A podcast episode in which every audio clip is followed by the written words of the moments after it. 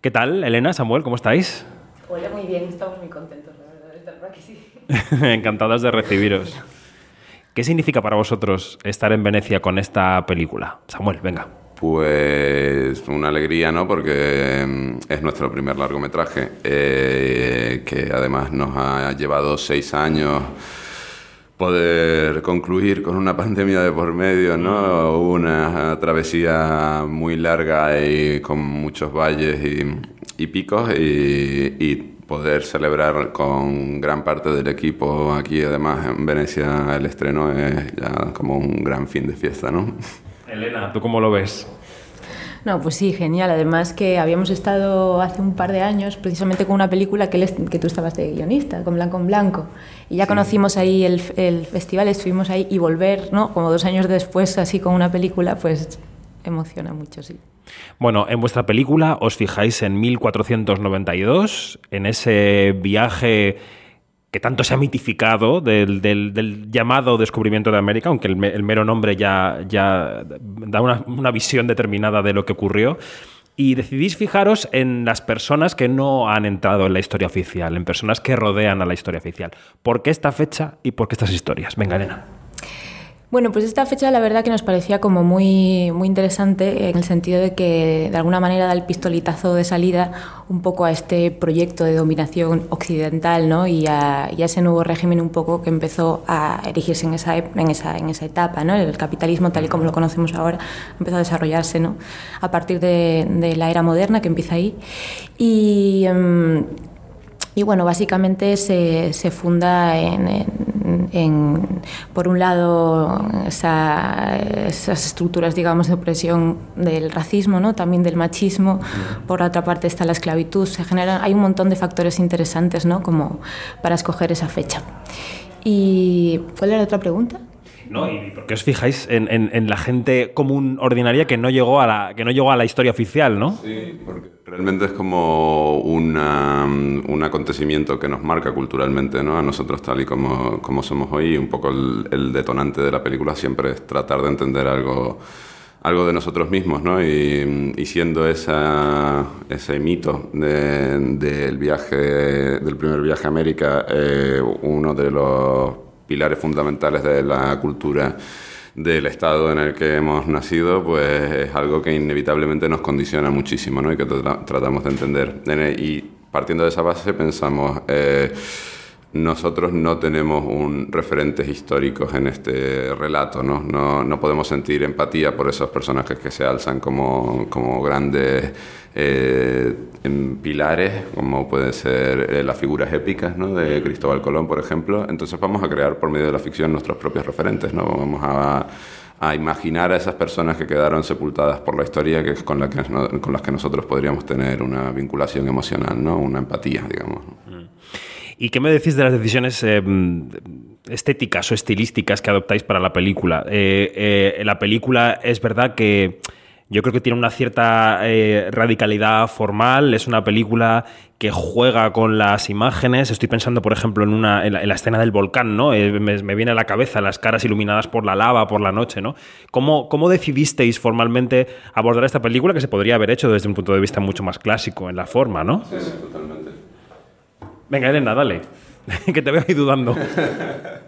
No, pues es verdad que siempre cuando hacemos una película, pues siempre lo que más nos cuesta es encontrar la forma, ¿no? ¿Qué mm. forma le vamos a dar a, la película para que esté eso, en equilibrio también con el fondo, ¿no? Siempre buscar un poco eso. Entonces, claro, al tratarse de una película que va sobre la gran ficción que es la historia, ¿no? Pues sí que nos parecía como muy apropiado jugar por una parte, con todas esas convenciones de las películas de aventuras, clichés relacionados con eso, para precisamente convertir esa épica en otra cosa, ¿no? cuestionarla, ¿no? poner en cuestión esa, esa épica y esa estética. Y por otra parte están esta, esto, esto de que hablas, que mezclamos también diferentes materiales de diferentes naturalezas. ¿no? Por una parte hay material de archivo, hay una escena que es material de archivo, la de los volcanes, también eh, la escena de los barcos, en la que llegan mm. esos perseguidores, digamos. Eh, y por otra parte también hay una parte en la que nosotros eh, revelamos parte del material. Y por eso también esas texturas tan de, con rayones, ¿no? con material muy, muy granuloso, toda esa parte es eh, revelada también artesanalmente por nosotros de 16 milímetros y, y, también la mezcla de todas estas texturas y de todas estas representaciones eh, sobre la historia ¿no? nos parecían coherente en esta película que trata precisamente de poner en cuestión esta, la representación propia ¿no? del, que tenemos eh, en el imaginario colectivo sobre una determinada época. Hmm. Decíais que ha costado varios años hacer esta película, aterrizáis oficialmente en esta muestra en el panorama del largo como codirectores, eh, pero también os dedicáis a la docencia, ¿no? Desde ese doble punto de vista me interesa que me contéis cómo veis el panorama del cine en España, es decir, cómo veis el panorama del audiovisual, porque a, las crisis generales que vive el cine, de dónde vemos el cine, si en pantalla grande, en pantalla pequeña, los formatos, cómo se sobrevive, cómo se, cómo se gana dinero haciendo cultura, que es interesante, bueno, también le podéis aportar un punto casi doctrinal desde vuestra docencia, ¿no? ¿Cómo veis este, esta, esta charca a la que os habéis lanzado, este Venecia? Pues eh, realmente a nosotros siempre nos quita cualquier atisbo de crisis el encuentro con, con alumnos jóvenes, ¿no? Como, como que los procesos son tan largos, tan complejos, que, que fácilmente uno se siente agotado y, a veces desesperanzado con, con, cierto devenir hasta que descubres que hay personas de 23 años que, que nos dan 10.000 vueltas. ¿no?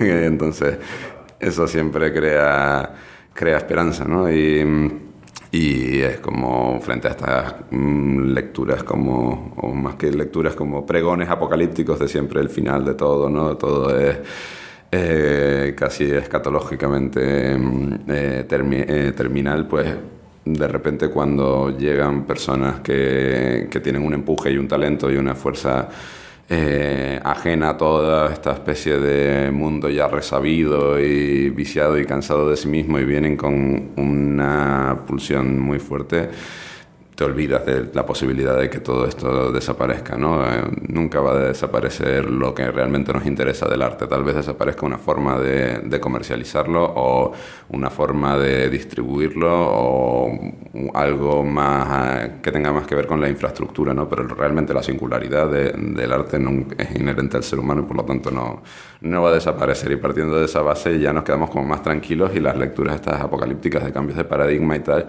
las entendemos como algo más orgánico, que, que si tiene que pasar, pasará. Y, y si no tiene que pasar, eh, la gente se encargará de que no pase, no hay que tomar medidas tampoco, ¿no? Yo siempre digo, y esto enlaza bastante con vuestra película, que, que, que los barcos de madera son preciosos, pero la industria de los barcos de madera terminó y la humanidad sigue aquí. Quiero decir que no, y, no nos parece buena idea que dejen de fabricarse barcos de madera, ni, ni mala, ni buena ni mala, quiero decir que ha, ocurrido. Eh, y, el espectador dónde está? Vamos, vamos concluyendo esta charla, el espectador en el proceso de creación de la película ¿Habéis tenido en cuenta al espectador en, todos los sentidos, en todos los procesos? ¿Pensabais en quién iba a estar finalmente viendo la película? ¿O lo que pesaba más era la idea artística que teníais sobre, sobre la, eh, cinta?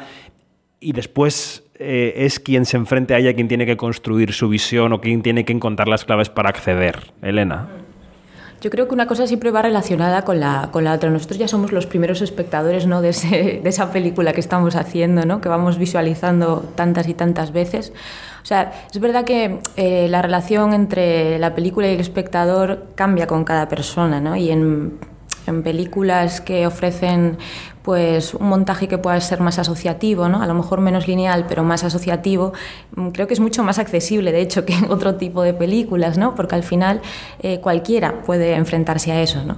Eh, de una forma cómoda. Eh, entonces, bueno, sí que pienso que, está en cuenta eh, siempre que haces algo, ¿no? También para, para, comunicar, ¿no? Estás comunicando algo, entonces. Y también durante el montaje es algo que, que se trabaja mucho, ¿no? Siempre cuando uno pierde la perspectiva, comparte visionados con colegas, con gente, buscando gente que no sepa nada del proyecto, ¿no? Que siempre hay que, como somos tan pesados, hay que tirar de agenda para decir a quién no le hemos contado nada. Eh, y, pensamos, ¿no? intentamos, de hecho, con Manuel Muñoz, con el montador, dar em, los puntos de costura necesarios para que eh, ningún espectador, por lo menos bajo nuestra intención, se descuelgue de, la película, sino que siempre tenga algo a lo que agarrarse por uno u otro estímulo. No, siempre es de la causalidad, pero también, no, únicamente eh, desde algo sencillamente experiencial, sino que tengamos la posibilidad también de seguir un hilo narrativo. Pues en este Venecia 78 comienza la vida de la, vida, digamos, iba a decir comercial o de cara al público de Él transportan a muerte, la película de Elena Girón y de Samuel Martín Delgado que han pasado por ese estudio. Gracias, gracias a los dos, un placer y enhorabuena por la película y suerte con ella, ¿eh? que vaya, que vaya muy bien.